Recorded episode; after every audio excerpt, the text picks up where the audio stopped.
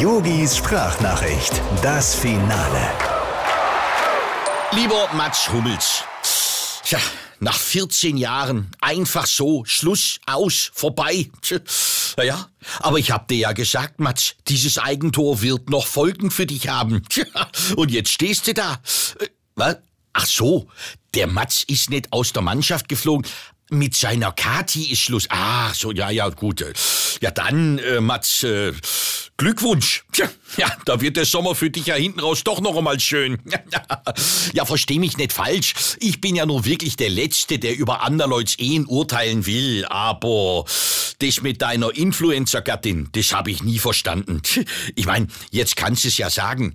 Deine Kati, hat die eigentlich irgendwann mal das Handy aus der Hand gelegt? Also jetzt wenigstens beim, du weißt schon, ja? Oder wie muss ich's mir vorstellen? Schatz, fang schon mal an. Ich muss noch schnell einen Post fürs neue Gurkenwasser absetzen.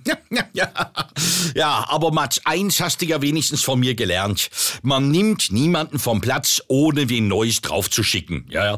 Wie heißt deine neue? Lisa?